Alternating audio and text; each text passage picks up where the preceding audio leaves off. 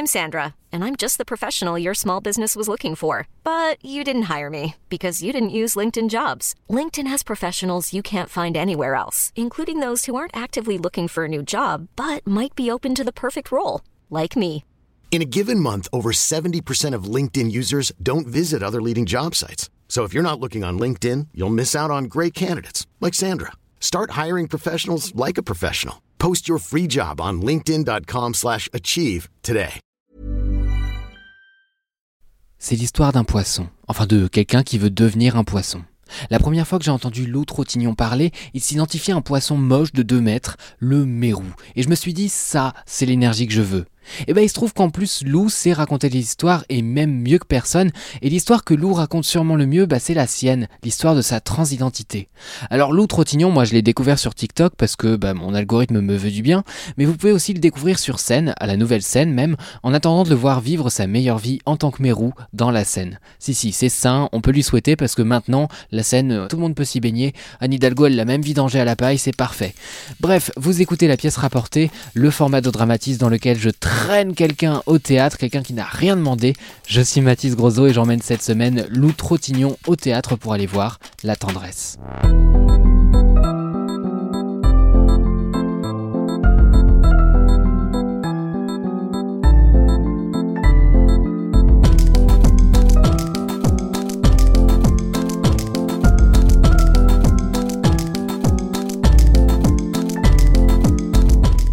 Il existe plus de raisons de détester les hommes qu'il n'existe de rats dans tout Paris.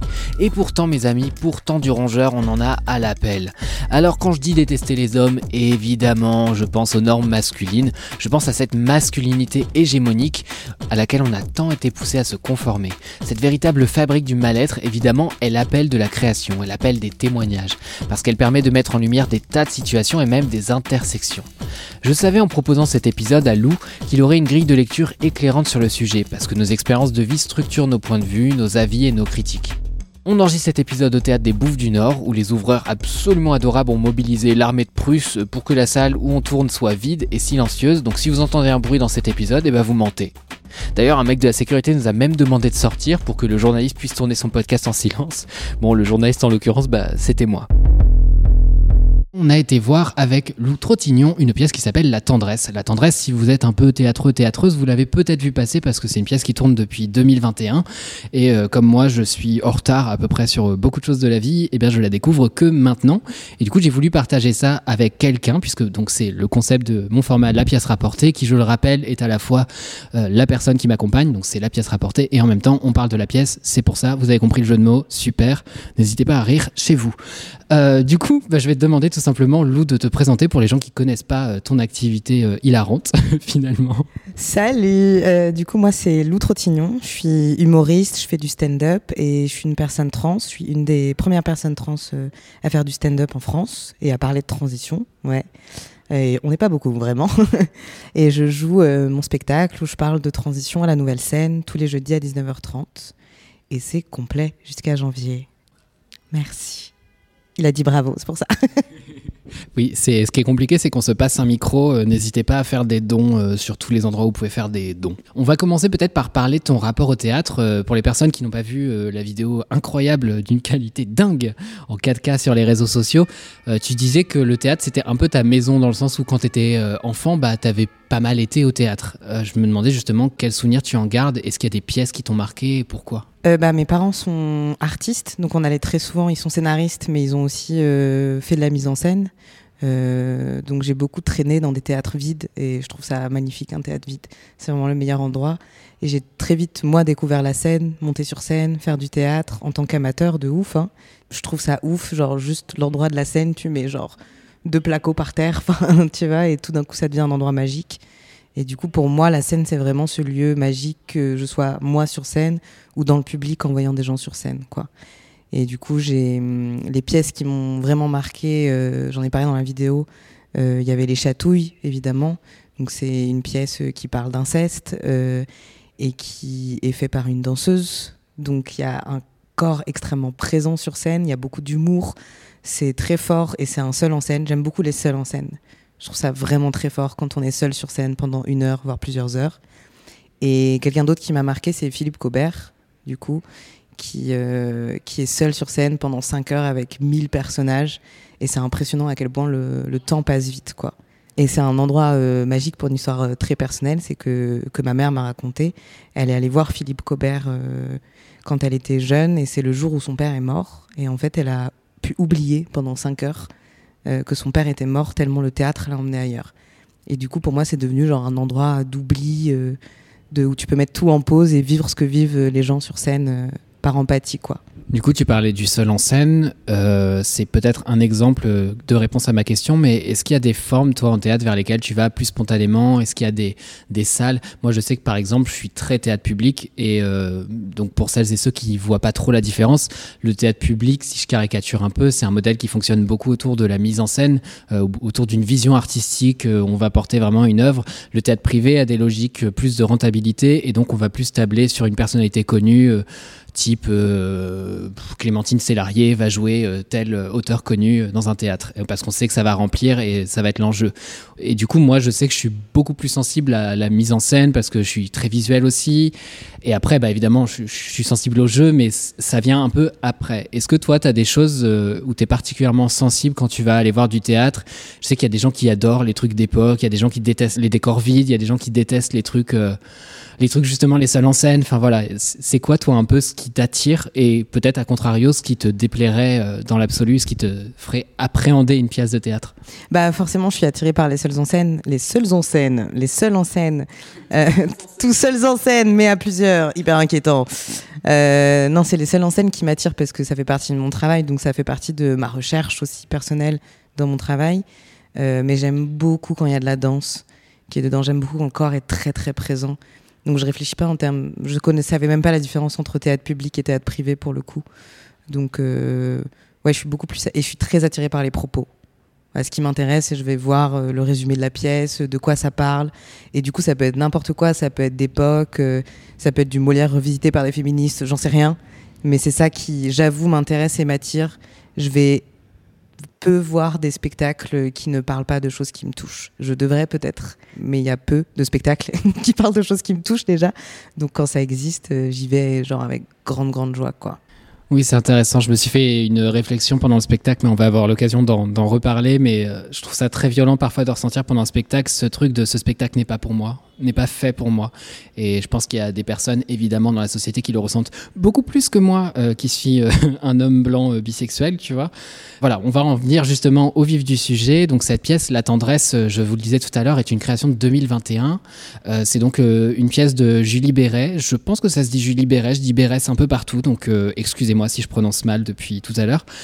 c'est une personne qui a déjà créé pas mal de choses, qui fait souvent des pièces avec une thématique forte, une thématique sociale, et qui pour souvent ces pièces-là va avoir euh, recours à beaucoup de témoignages, à beaucoup de d'essais sociologiques. Elle va vachement documenter en fait son théâtre et ça va donner euh, des pièces comme celles qu'on a pu voir là, euh, qui sont des pièces un peu chorales avec beaucoup de personnages qui ont contribué, enfin beaucoup de personnes qui ont fait contribué à la pièce qui ont donné de leur personne et de leur histoire euh, personnelle pour euh, justement concevoir ce qu'on connaît là. Et puis il y a évidemment des gens qui ont collaboré à l'écriture. Je pense à Alice Zeniter, je, pense à elle parce qu'on a fait le même lycée notamment. Et je pense à Kevin Kess euh, qui a travaillé notamment avec le Moonstrom Théâtre autour de Cypher Z. Bref, vous avez plein de gens chouettes qui ont travaillé là-dessus. Donc c'est vrai que moi ça a un peu calmé mes appréhensions parce que moi pour le coup j'en avais beaucoup sur cette pièce. En fait il faut savoir un truc. Je déteste globalement les pièces à thème. Moi j'en ai très très très peur.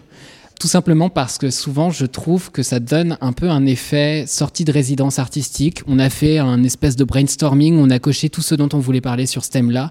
Et en fait, on a l'impression vraiment que le spectacle déroule un à un les tirés de la liste. Et c'était un peu ce que je craignais ce soir avec la tendresse. Et du coup, je vais commencer peut-être par te demander ce que toi, tu avais potentiellement comme euh, attente ou crainte vis-à-vis -vis de la tendresse ou si tu étais parti en mode page blanche. Ça arrive, il y a des gens comme ça. Je vous félicite. Non, évidemment, j'étais pas en mode euh, page blanche. Pour le coup, moi, je suis, bah, comme je disais, je suis très attirée par le propos, donc la tendresse, euh, avec autant d'hommes sur scène. Euh, je m'attendais vraiment à quelque chose qui allait bousculer les codes de la masculinité ou qui allait parler de choses qui, moi, me parlent en tant que mec trans, tu vois, de comment créer une masculinité qui est autre que celle de l'oppresseur, en fait. Et je m'attendais à énormément de danse. Je m'attendais à de la tendresse, beaucoup de tendresse. Euh, donc des corps qui se touchent beaucoup. Je m'attendais à voir ça. Je m'attendais à être euh, très émue et bousculée euh, parce qu'il y a beaucoup de perf, de performances dedans. Et voilà, je crois que c'est ça. J'avais peur que ce soit long. Et c'était pas si long, au final. Franchement, ça allait. Oui, j'allais te poser la question. C'est vrai, comme on parle au passé, on dirait qu'on a été déçus surtout. J'attendais une pièce correcte et finalement. du coup, bah, c'est un peu l'occasion de, donner ton avis. Je fais une toute petite parenthèse pendant que j'y pense. Le titre est, je pense, partiellement inspiré parce qu'en tout cas, le dossier de presse, il fait allusion au film d'Alice Diop que je vous encourage à découvrir qui s'appelle Vers la tendresse, qui était justement des entretiens avec des hommes qui parlaient de leur rapport à leur propre corps, à la drague à l'intimité, à l'expression de leurs sentiments, etc. Enfin, voilà, des trucs qui questionnent le débat public depuis quand même quelques années et qui sont présents dans pas mal de créations, euh, notamment dans Viril de Marie Mahé. Euh, d'ailleurs, la pièce les pièces ont beaucoup été comparées au point qu'il y ait des accusations de plagiat. Enfin bref, il y a eu tout un drama dans le monde du théâtre, mais comme il y a quatre personnes, c'est personne au courant. Et du coup, je voulais te demander donc euh, si euh, verdict, est-ce que c'était fidèle à tes attentes? Est-ce que ça t'a surpris? Et si oui, en bien, en mal? Je te laisse peut-être développer ça. Je suis assez mitigée. Bon, après, je suis, très mitigée après avoir vu euh, un film, une pièce, un spectacle. J'ai besoin de temps pour process, mais allons-y puisque tu me forces. mais non, non, pas du tout. Je suis tout à fait consentant. Je vais commencer par, par rapport à mes attentes. Donc, j'avais peur que ce soit long. Je trouve que le rythme est quand même très bien tenu. Il y a des ruptures qui viennent au bon moment. Euh, enfin, il y a rien qui dure trop longtemps pour moi. Enfin, peut-être des petits moments, mais 1h45, c'est passé vraiment vite. Donc ça, pour moi, c'était cool. Je suis très attentif au rythme aussi, j'aime beaucoup. Donc là, j'étais bien, bien accueillie. Euh, et après, je pensais vraiment que ça irait un peu plus loin dans les questions sur la masculinité. Euh, je pensais vraiment voir plus de tendresse dans un spectacle qui s'appelle Tendresse, euh, plus de corps euh, qui se touchent. Je sais pas, j'avais une scène dans ma tête de, deux mecs qui se genre prennent par les bras, qui se disent qu'ils s'aiment sans que ce soit de l'amour amoureux. Et il n'y a même pas eu ça, quoi. Très peu, ou alors je l'ai pas vu, ça m'a pas marqué. Il y a une scène un peu, je t'aime mon pote, quoi, globalement, et c'est un peu tape sur l'épaule, quoi. Ouais, c'est ça. Mais du coup, j'étais un peu. Voilà, il, me manquait euh, quelque chose euh, parce que je crois que j'y allais un peu en recherche. En ce moment, je suis en recherche. Genre, tu transitionnes vers la masculinité et du coup, je recherche, mais c'est quoi la masculinité? Parce que euh, quel genre de masculinité je peux adopter quand tu as été élevée en tant que meuf? Après, il y a des passages qui m'ont touchée, auxquels je m'attendais pas du tout à être touchée à cet endroit-là, notamment le personnage de Jamil, c'est ça? Bah, la personne qui euh, parle un peu de transition. Du coup, forcément, ça m'a touchée. Donc cette personne, euh, sans en dire trop, euh, qui dit qu'il s'est posé des questions sur son corps, sur s'il était trans ou pas, parce qu'il y avait des parties de son corps qu'il aimait pas.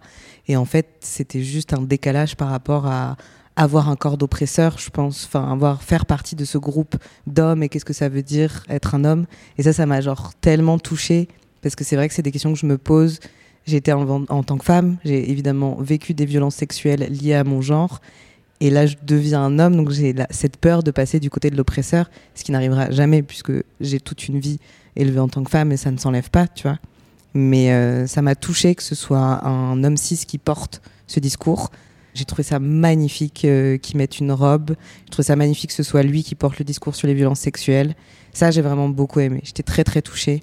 J'étais hyper touchée par euh, l'utilisation du corps de certains et certaines danseurs, danseuses. Bah, la danseuse, en fait. Genre, ce moment, bah, juste après euh, le discours un peu sur la transidentité et tout, euh, elle a. Enfin, c'est impressionnant ce qu'elle fait avec son corps, quoi. Et pendant qu'elle parle et tout, je me suis dit, ah ouais. J'étais impressionnée par cette performance corporelle, quoi, et comment ça accompagnait son discours. Mais j'étais assez déçue dans ma recherche. Déjà, je comprends pas pourquoi il n'y a pas de mec trans, quoi je pensais que la personne affable euh, allait jouer ou était une personne trans ou non binaire. Et c'est très intéressant que ce soit une meuf qui assimile les codes masculins, évidemment. Mais j'avoue, sur un, spectacle comme ça, j'aurais trop aimé euh, avoir le discours d'un mec trans. Je pense que ça fait un peu écho à une des craintes que j'avais sur le spectacle et pour le coup qui a été vraiment bah, rencontrée ce que je déteste avec les spectacles à thème, j'en parlais tout à l'heure, c'est que c'est pour moi voué à l'échec ou alors faut faire un thème extrêmement précis ou un spectacle extrêmement long. un spectacle sur la masculinité, honnêtement, pour avoir fait des études de sociologie du genre, j'étais en mode, eh ben, bon courage, allez-y, foncez. Et j'ai toujours été très frustré par les spectacles que je voyais sur le genre parce que ça faisait pas un quart écho à tous les questionnements que j'avais pu lire, à tous les témoignages que j'avais pu lire, et même à l'histoire de, de, proches, d'amis, etc. J'étais à chaque fois, j'étais très frustré. Là, pour le coup, il y a eu des choses quand même où j'étais, ok, je m'attendais pas à ce qu'ils abordent ça, c'est chouette, ils l'abordent. Il y a des choses qui sont complètement passées sous silence parce que bah, c'est des choix et ça m'agace un peu en effet parce que moi aussi je pensais qu'il y aurait une question de non-binarité ou que ce serait un mec trans. Et j'étais en mode, en vrai, euh, peut-être la personne au début de son transition, elle a un passing féminin, mais c'est pas une meuf qui le joue, je sais pas. Et en fait, ouais, j'étais un peu euh, surpris. Et bon, après, j'étais en mode, ok, c'est intéressant ce truc One of the Boys. Évidemment, il y, a tout un truc euh, autour de ça à, écrire. Mais pareil, il y, y, a tellement de personnages, il y a tellement de narratifs, et du coup, on va pas au bout des choses. Et surtout, il y a un truc qui m'énerve horriblement et qui rejoint en fait à la fois le point positif du, du rythme et qui en même temps fait écho à cette frustration euh, bah, qu'on exprime tous les deux. C'est ce truc de arrêter de désamorcer la tension que vous commencez à mettre dans une scène. Il y avait des fois où il y avait un truc qui commençait à s'écrire qui était vachement beau et boum, musique, allez, on est parti et on change complètement et en fait on n'en reparlera plus jamais. Et je suis en mode, mais ah. Des fois, j'étais vraiment très touché et j'ai même pas eu le temps d'avoir euh, la petite larmichette euh, sur le bord du cil parce que directement, on était parti à autre chose. Je me demandais si c'était quelque chose que tu avais ressenti pendant. Bah, je me l'étais pas formulé, mais euh, c'est vrai que ça fait plutôt fragment de la masculinité que masculinité. Et ouais, ouais c'est vraiment, bah, par exemple, la, partie qui m'a vraiment touchée sur Jamil, qui genre met cette robe, enfin, qui parle du coup de genre. Évidemment, moi, ça me parle personnellement. C'est aussi normal que tout parle pas dans un spectacle, tu vois. Ça, fine. Mais, euh, mais j'ai, enfin, je sais pas, j'ai pas l'impression d'être rentrée dans le cœur des hommes. tu vois, il y a un truc euh, très fragmenté, pas trop le temps d'avoir certaines émotions. C'était très coupé, à, part la fin. La fin est vraiment belle. La fin vraiment m'a touchée euh, de ouf et, limite je voulais que la fin soit le spectacle. il y avait quelque chose comme ça. Mais euh, oui, il y a plein de personnages euh, que je comprends pas jusqu'au bout. Euh, je sais pas quelle est leur histoire et tout. Après, un truc que je voulais rajouter, c'est que c'est toujours difficile pour moi de faire une critique sur un spectacle parce que je sais à quel point c'est difficile d'écrire un spectacle et que c'est fait et que ça plaît aux gens et, et du coup c'est plus des réflexions personnelles de ressenti, euh, tu vois. Mais ça c'est moi. En vrai, ça fait écho à ce que je t'ai dit tout à l'heure en off. C'est non, je crois que je l'ai dit peut-être dans le podcast. Je sais plus. J'ai vraiment une mémoire très très courte, les amis.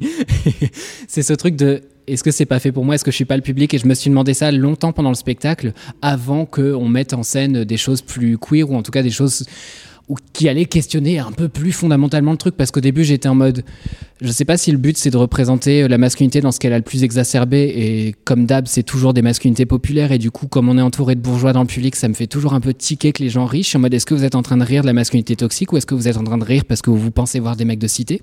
Pour moi ça commençait très très très mal là-dessus avec ce truc. En plus regardez on met du Joule dans un théâtre je waouh bravo. Non et surtout ensuite dans le spectacle il y avait en effet des très belles choses qui s'abordaient mais il y avait aussi des choses très problématiques et qui finalement, euh, bah, je trouvais, n'était pas fondamentalement euh, condamné ou en tout cas pas de manière très grave. En fait, euh, tout à l'heure on discutait avec un de tes amis qui disait qu'il y avait un espèce de status quo à la fin et il a mis un, un mot sur une frustration que j'avais.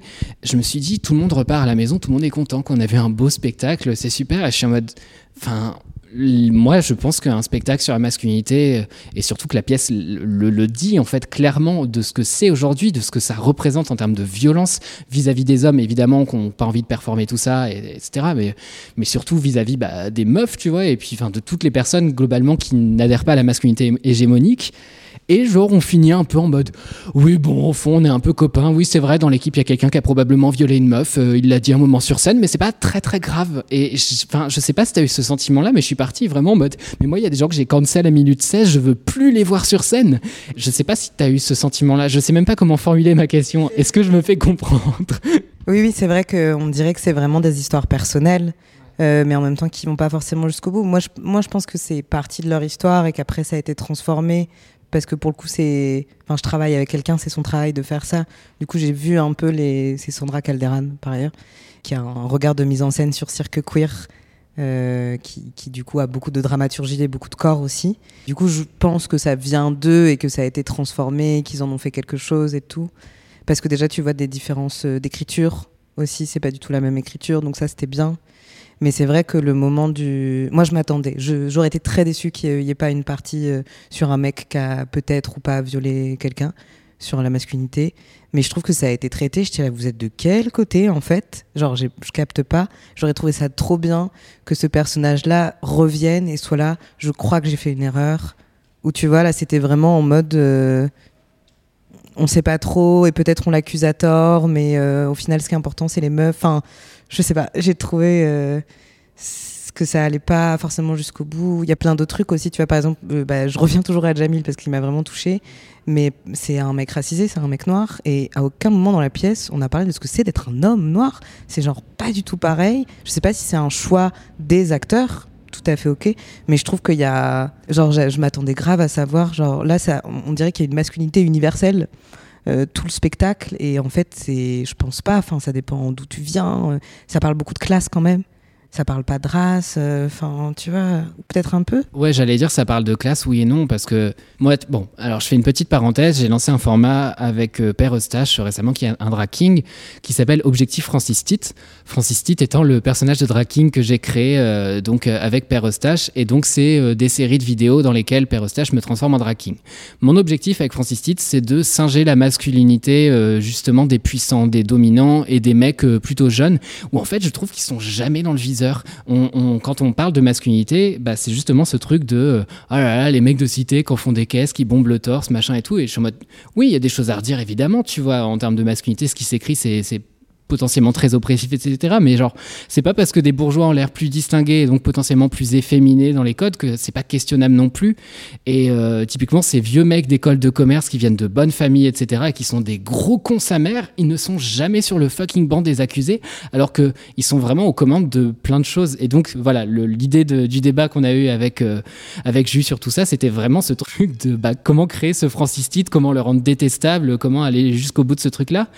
Et je suis frustré encore une fois de voir un spectacle sur la masculinité qui pose la question de la classe comme un truc de cité versus le reste. Et le reste, c'est à peu près la même chose. Alors qu'il y a des mecs à qui on apprend à être des dominants. Enfin, Macron, je suis désolé. Si, si ça, c'est pas un exemple de masculinité dominante hégémonique, enfin, fuck sake, tu vois. Je suis assez d'accord, c'est un peu colorblind aussi. Mais en fait, c'est ce truc, en effet, de. Parce qu'on peut pas tout traiter encore une fois. Mais de même qu'il n'y a pas de truc sur les masculinités asiatiques, alors qu'il y a tout un truc à dire. Euh, c'est une masculinité qui est constamment dévirilisée. Il n'y a pas de personnage bisexuel. Enfin, il y a, ou en tout cas pas explicitement. Il y a comme d'hab plein d'angles morts parce que c'est un projet que je pense trop ambitieux, en fait. Je suis pas sûr qu'on puisse faire ça ou, qu'on puisse penser un bon moyen de faire ça, quoi. C'est ce qui m'a frustré tout le long. Et à part un moment, je t'entendais soupirer et du coup, j'étais en mode, ah, yes, je suis pas le seul parce qu'en en fait, il y a un engouement quand même général et en vrai, je suis content. Moi, je suis toujours content quand les gens ils passent un bon moment en théâtre, mais entre ça et le fait d'entendre des gens rire à des moments qui moi je trouve enfin que moi je trouvais pas drôle du tout. Enfin je sais, sais plus exactement à quel moment c'était. Je crois qu'il était question d'homophobie ou d'un autre truc du genre et j'étais vraiment hmm, pourquoi ça vous fait rire genre? Enfin c'est pas drôle qu'un mec veuille pas que son fils devienne PD parce qu'en fait c'est l'histoire de, de, plein de bébés queer que je connais genre et enfin ça m'énerve. Moi je trouve que ce moment là pour le coup on comprenait très bien euh, que c'est lui qui était ridicule de pas vouloir un, un enfant gay tu vois. Mais c'est vrai que on a complètement oublié de parler de ce du seul personnage gay euh, de tout le spectacle qui nous a fait beaucoup de bien. Hein. Pendant le spectacle, on était là, heureusement qu'il est là. Et moi qui m'a fait beaucoup de bien parce qu'évidemment l'identité PD me parle énormément. Et il en parle et son discours sur euh, tout est PD, il y a des aliments qui sont PD, il est hyper drôle, il est fort. Enfin, j'ai beaucoup aimé cet acteur aussi. Mais au début, quand il commence à faire des gestes efféminés, les gens rigolent et ça m'a fait très bizarre. Ouais, j'étais là, mais et en même temps, je me dis justement à qui ça s'adresse, tu vois.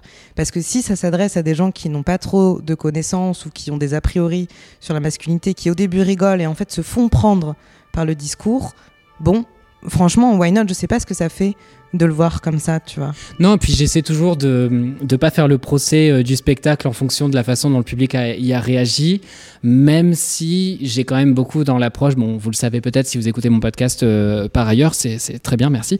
Moi, je suis très sensible à la réception du public et je pense que ça fait partie intégrante du travail de mise en scène, surtout sur un spectacle qui a autant tourné et du coup ménager des, potentiellement des, réactions à des trucs.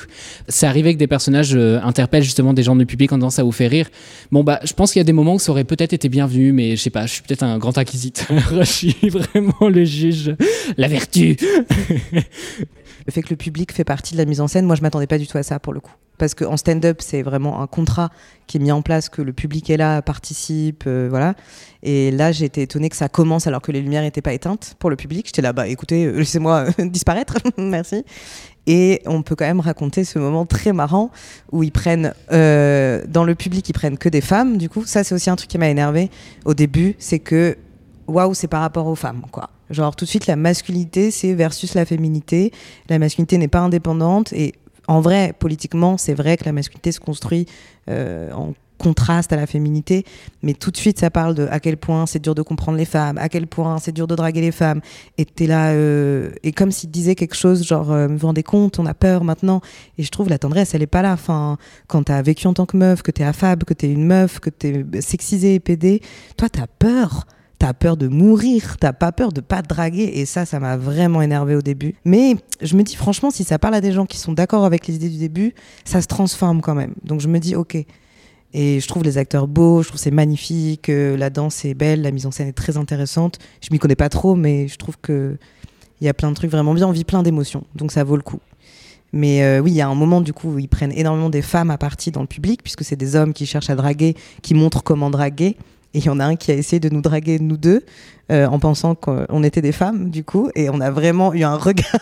C'était très drôle. Genre, la personne est venue vers nous dans son jeu d'acteur, nous a regardé et tous les deux, on a fait non, non, non, non. Et du coup, c'est rabattu sur une vieille dame au premier rang. Et du coup, vraiment, c'était intéressant de voir que dans une pièce où eux, ils essayent de genre toucher, bousculer la masculinité, euh, cet acteur a dû être pas mal bousculé par sa vision de la féminité, tu vois, en venant comme ça euh, vers des gens qui sont efféminés, du coup, pour le coup. Mais c'était un peu marrant, quoi. Et, par rapport à ta question si j'ai passé un beau moment, euh, ouais. En vrai, oui, parce que la fin rattrape vraiment beaucoup de choses. Il y a plein de moments qui rattrapent. Je trouve ça beau voir des corps sur scène, je trouve ça toujours beau. Donc je suis tout le temps hyper content. Après, je suis un peu bousculée de ouf mais pas dans le sens euh, waouh, ça m'a changé mes idées par rapport à la masculinité, dans le sens euh, on m'a trigger des trucs et on s'en est pas bien occupé après. Tu vois ce que je veux dire? Genre, trigger sur le viol et pas aller jusqu'au bout, trigger sur euh, la transition, pas mettre une personne trans. Et c'est pas genre je vais call out, il faut absolument qu'il y ait toutes les représentations, mais c'est juste. je me retrouve toujours perdue à la fin, même quand la meuf elle parle, je m'y reconnais pas. Quand les mecs parlent, je m'y reconnais pas. Et je me dis, mais où est ma place? Toujours encore dans cette masculinité alors que je pensais la retrouver quelque part. Peut-être le mec gay, je m'y suis un peu trouvé, mais ça reste un mec cis et du coup, bah il y a plein de choses que je peux pas forcément comprendre quoi. Je suis très content de ton avis parce que je suis d'accord. Donc, euh, c'est très plaisant finalement. Mais oui, en effet, c'est un spectacle qui a quand même une belle progression. Et voilà, je pense qu'on est juste très frustré que certains éléments n'aient pas d'éléments de résolution dans le discours quand on portait la pièce parce que du coup, ça fait manquer de clarté. Et en effet, les moments de crump, les moments de danse classique, euh, il y, a plein d'autres références. Je crois qu'il y, y, a du breakdance. Enfin, il y a plein de choses différentes qui se mélangent et qui sont vraiment très, très, très belles à voir. Et en effet, je pense que c'est un spectacle que je pourrais conseiller euh, totalement, bah, typiquement à mes darons, des trucs comme ça mais je pense que c'est bien aussi d'avoir une conversation après, essayer d'aller plus loin. Et après, c'est toujours la même chose. Moi, quand je vois des scolaires dans la salle, à la fois, je suis content et je suis en mode, j'espère qu'autour, c'est bien documenté, que le prof a fait le taf derrière, parce que, enfin, s'il peut le faire, euh, à gauche, s'il vous plaît. Mais voilà, en tout cas, c'est une pièce qui m'a laissé frustré sur pas mal de choses. J'avais tellement peur de la détester, cette pièce, que ok, ça va. j'ai été un peu dans ce truc-là et je suis assez content dans tes retours de vraiment me, me retrouver et, et du coup, je me, je me dis que j'ai également fait un bon choix en t'invitant, puisque du coup, tu es quelqu'un de très très chouette. Et du coup, pour que les gens en profitent, je voudrais justement clore ce podcast avec une petite partie auto-promo où tu peux nous expliquer à quel point tu es très très chouette et où et quand. Euh, bah, je l'ai dit un peu au début, mais euh, je, suis vraiment une personne chouette parce que je suis d'accord avec toi. J'adore. Mon people pleasing est très satisfait. Euh, euh, si vous voulez euh, critiquer mon spectacle, n'hésitez pas à venir et faire un podcast. non, mais en vrai, je, du coup, voilà, je disais tout à l'heure, je fais du stand-up, donc ça veut dire que je raconte ma vie en faisant des blagues et en dédramatisant pas mal de choses. Pas mon vécu, mais Ouais, tu fais la tu dramatises, ouais, bah oui. et du coup, je suis une des seules personnes trans en France qui fait du stand-up. Euh, donc ça a certains enjeux. Je, le dis maintenant parce que je trouve que ça ajoute quelque chose quand on vient au spectacle, quoi. Euh, et pour aussi rappeler que mon vécu n'est qu'un seul vécu quand on vient au spectacle. Euh, je, donc je parle de ma transition, je parle de plein de choses, je parle de travail du sexe que j'ai pratiqué, d'hypersexualisation des meufs, je parle de cul, de BDSM, de à quel point le BDSM peut sauver, euh, donc je parle vraiment de plein de choses, c'est accessible à tout le monde. J'ai vraiment travaillé pour que ça plaise aux queer et pour que ça plaise à des gens qui sont pas concernés et qui veulent apprendre. Et c'est donc, ça s'appelle Mérou, parce que le Mérou est un poisson qui change de genre quand il veut. Et du coup, je me suis dit, moi aussi, et pour dire un peu on existe dans la nature, donc allez fermer votre gueule. Mais je suis très sympa sur scène et c'est tous les jeudis à 19h30 à la nouvelle scène, donc c'est sur une péniche à Saint-Michel. C'est donc complet euh, jusqu'à fin janvier. On a rajouté des dates en février. Euh, je fais aussi des tournées qui vont bientôt être annoncées à Bruxelles, euh, Lyon, Bordeaux, dans une salle de 300 places le 7 mars. N'hésitez pas à venir. À Auray, à Besançon. Enfin, voilà, allez sur mon Instagram, Lou Trottignon. Euh, et vous allez comprendre euh, qui je suis. Et vous aurez toutes ces informations dans la description du podcast comme d'habitude. Merci. Mais non, c'était très bien. Merci beaucoup, Lou. Merci beaucoup pour cet épisode, pour ce moment de tendresse finalement. en tout cas, prenez soin de vous, allez au théâtre, dramatisez parce que la vie sans drama, c'est comme une blague sans chute.